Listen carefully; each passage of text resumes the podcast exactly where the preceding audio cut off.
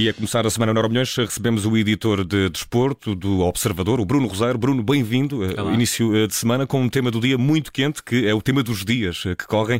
Que cláusulas tem Mbappé nesses contratos que, que não são conhecidos e qual poderá ser o futuro jogador francês que é notícia todos os dias e até, se me permites aqui a opinião, começa a apresentar alguma arrogância, está a subir à cabeça, não é? Uh, é exatamente aí, é exatamente aí. Ou seja, eu, eu trouxe este tema também por um artigo que está no El Confidencial que faz uma pergunta que no fundo é aquilo que nós nesta altura começamos todos a perguntar, que é se Mbappé não está a passar uma fronteira de ser uh, alguém idolatrado para alguém cada vez mais cancelado. Ou seja, uh, nós falamos muito mais hoje de Mbappé por aquilo que ele uh, faz fora de campo do que propriamente do que aquilo que ele faz em campo, tendo em conta que é alguém que ainda tem 22 anos, ou seja, está agora a começar a carreira, uhum. quer se queira, quer não. Um, e diria que esta última passagem pela, pela seleção francesa foi mais um exemplo paradigmático disso mesmo. Em termos desportivos, a França, uh, só porque a Croácia ganhou a Áustria, que não desce à Liga B, em seis jogos perde três. Ontem com a Dinamarca, se na primeira parte estivesse a perder por mais, uh, não chocaria e uh, para quem diz que não é um jogo uh, uh, particularmente importante, basta recordar um, ehm, que França e Dinamarca estão no mesmo grupo do Campeonato do Mundo, portanto, logo aí se vê uh, que a, a, vontade que França tem de renovar esse título no Qatar poderá não ser fácil logo a começar pela fase de grupos. E França é a tentora do título da Liga das Nações, portanto, não, é não era, da, do não era importante aqui há um ano e agora deixou de ser importante. Exatamente. É, acaba por ser importante também, não? Sim, eu uh, uh, aceito que de facto o número de lesionados ontem era uma coisa completamente anormal. Não é normal ter 14 jogadores, dos quais Benzema, que poderia ser titular, Pogba, Rabiot, os irmãos Hernandes, ou, ou seja, há, há, de facto muitas baixas naquela equipa. Aquilo que França está a jogar é pouquíssimo. Aquilo que Mbappé está a jogar, seja por influência do coletivo sobre ele, seja ele sobre o coletivo, também não é muito. Mas depois aquilo que nós vemos é resumo da presença de Mbappé na seleção. Um, uh, recusou-se a participar numa campanha publicitária uh, pela questão dos direitos de imagem. Dois, uh, acabou por participar porque, mais uma vez, houve uma entidade soberana que depois nunca se percebe muito bem quem é que é, que provavelmente tem uma palavra, seja aos patrocinadores, nomeadamente a KPFC, que já estava a manifestar contra essa situação, uh, seja com a Federação, e de repente tudo se resolveu a bem de Mbappé. Uh, Mbappé a dizer que na Federação é que na seleção é que joga onde quer, Portanto, no Paris Saint-Germain joga a 9, está muito preso. Uh, só faltava dizer o, o, os mausões do Neymar e o Messi têm muito mais a bola e muito mais livres do que eu. O Gaultier uh, uh, coloca-me numa posição que eu não gosto. E agora acaba com o Deschamps a dizer também o treinador do Paris Saint-Germain, ele tem de descansar mais um bocadinho, de vez em quando tem de começar a sair, e eu começo a perceber, ou seja, eu, de acordo com aqueles dados do New York Times, nós sabemos que Mbappé ganha 83 milhões de euros por ano, portanto 251 milhões nos três anos que assinou. Um, sabemos que recebeu 125 milhões só para assinar. Aquilo que eu pergunto é que cláusulas é que Mbappé uhum. tem mais, tendo em conta até que esta renovação aparentemente foi timbrada com uma chamada do próprio Emmanuel Macron, uhum. portanto já é o presidente francês também a meter-se. Está a ficar uh, algo desproporcional e a ver também. desta conversa. Eu, eu, eu, é isso, ou seja, eu gostava de ver o contrato de Mbappé para perceber que cláusulas é que ele afinal tem, para depois perceber que tipo de comportamento é que ele anda a ter e também quem o rodeia. Eu acho que, que entra, o Mbappé já entra numa fase do, do futebol que não é o pós-capitalismo, é, é, o hiper-capitalismo uhum. e hiper-profissionalismo. Os jogadores mandam, já mandam mais que o treinador e que a própria Ou seja, são tão profissionais desde o início e, e, e a carreira é tão milimetricamente gerida que esta gestão e todas as questões à volta de contratos se tornam mais importantes que o desempenho, ou seja, jogam contra o jogador quando o, o, as atenções deveriam estar centradas naquilo que ele faz em campo, porque Mbappé, se nós estamos a falar dele, é por aquilo, pelo uhum. valor que ele tem, que ele tem. e hoje é, é, sem dúvida uma das maiores estrelas uh, em termos da qualidade do seu futebol, uhum. mas neste momento eu creio que, tirando o Ronaldo e Messi, é já das estrelas emergentes aquela que tem um, um maior alcance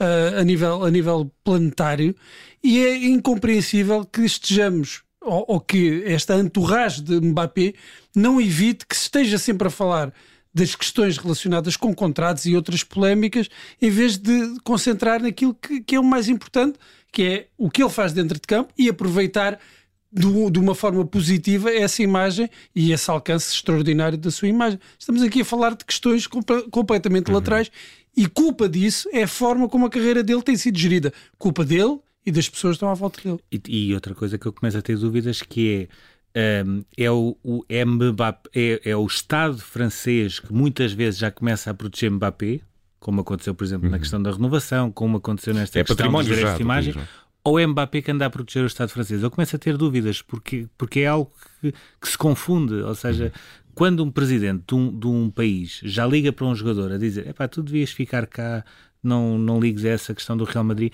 que independentemente de tudo, ele até pode ganhar a Liga dos Campeões, pode ganhar tudo. Em termos de projeto, o Real Madrid era de longe a, a melhor opção para, para Mbappé. Tinha tudo feito. E de repente, agora nós percebemos por quantos milhões acabou por ficar, eh, com muito peso, aparentemente, também do próprio Estado francês. Portanto, não começa a ser uh, literalmente um assunto de Estado. Um, um, assunto de Estado em França, Kylian Mbappé, fica também essa gestão de ângulo que, que, é, que é muito apropriada. Bruno Reserva, temos pouco tempo, temos de andar a passo rápido, por isso duas viagens para terminar o Euro Milhões de hoje. Uma primeira que é uma viagem ao futuro. Quando é que será possível correr e de forma oficial uma maratona em menos de duas horas depois de mais um recorde mundial batido por Eliud Kipchoge? Sim, um passo muito rápido o, o, o, é, Kipchoge, mesmo, é mesmo, literalmente também. Uh, o Kipchoge já correu uma maratona uh, abaixo dos, das oficial. duas horas, mas não era oficial. Ou seja, porquê é que não é oficial? Uh, pela questão das lebres, ou seja, as lebres se foram, foram revezando, foram-se revezando, até os, os irmãos noruegueses acabaram por participar nesse projeto. E depois havia ali uma proteção em relação carro, ao vento. Exatamente, tinha o carro, o, o, foi em Viena e não em Berlim. Os, últimos, os últimos oito recordes do mundo são todos são em Berlim. Berlim. Isso é, um, uma, é uma questão também ali é interessante. É Viena, Porquê? Por causa do percurso, ou seja, houve um meteorologista que, que estudou uh, o tempo que ia estar e, sobretudo, a questão do vento.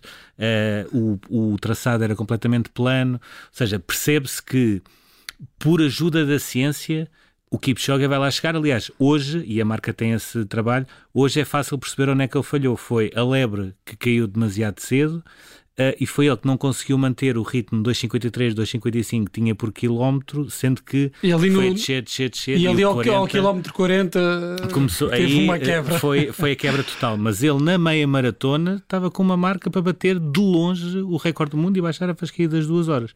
Um, ainda assim, eu trago também este tema por uma razão que é, nós achamos que tudo isto é científico, é uma coisa matemática, só que eu acho que o Kipchoge tem uma coisa que poucas vezes é valorizada e que é importante, que é a parte mental Dou um exemplo muito prático. A Lolo Jones, que é uma das uh, uh, atletas americanas mais mediáticas, também por histórias extra de desporto, ela própria também se tornou muito mediática, mas era das atletas mais mediáticas. Ela teve 40 pessoas a trabalhar com ela antes dos Jogos Olímpicos, porque ela tinha o sonho de, ir, de ser campeã olímpica nos Jogos Olímpicos de Londres.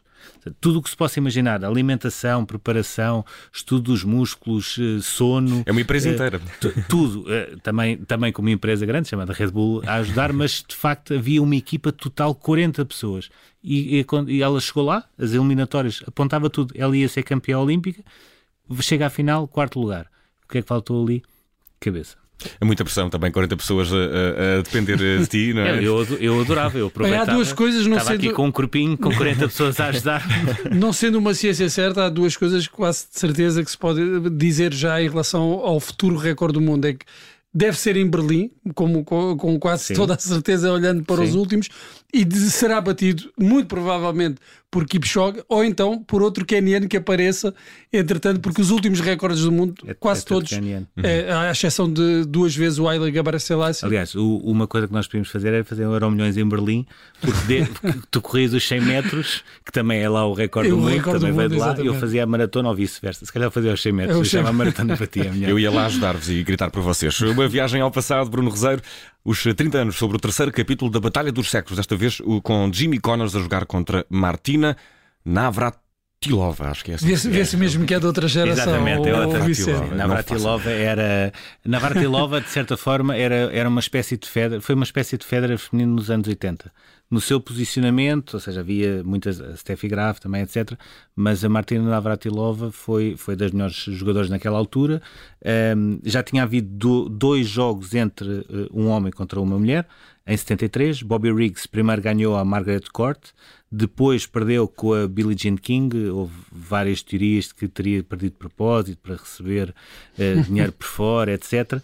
E quase 20 anos depois, em 1992, aparece este jogo entre o Jimmy Connors e a Navratilova, que foram dois dos melhores jogadores de sempre, uh, com algumas regras. Por exemplo, o Connors só podia servir uma vez, a Navratilova servia duas, e o Connors jogava com o campo normal de singulares e a, a Navratilova jogava com metade de um campo de, uhum. de pares, portanto era ligeiramente maior.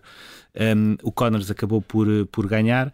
Curiosidade também nesse jogo, ele próprio admitiu que tinha um problema de, de, de jogo uh, e apostou nesse jogo um milhão de dólares que ele não perdia oito jogos e o resultado acabou com a vitória 7-5-6-2, portanto ganhou mais um milhão de dólares porque só perdeu de facto sete jogos. Ao menos o vício desta vez não foi demasiado prejudicial para, para o jogador. Bruno Rosário está feito o Euro Milhões desta segunda-feira. Muito obrigado, uma boa semana, um abraço. Obrigado igualmente.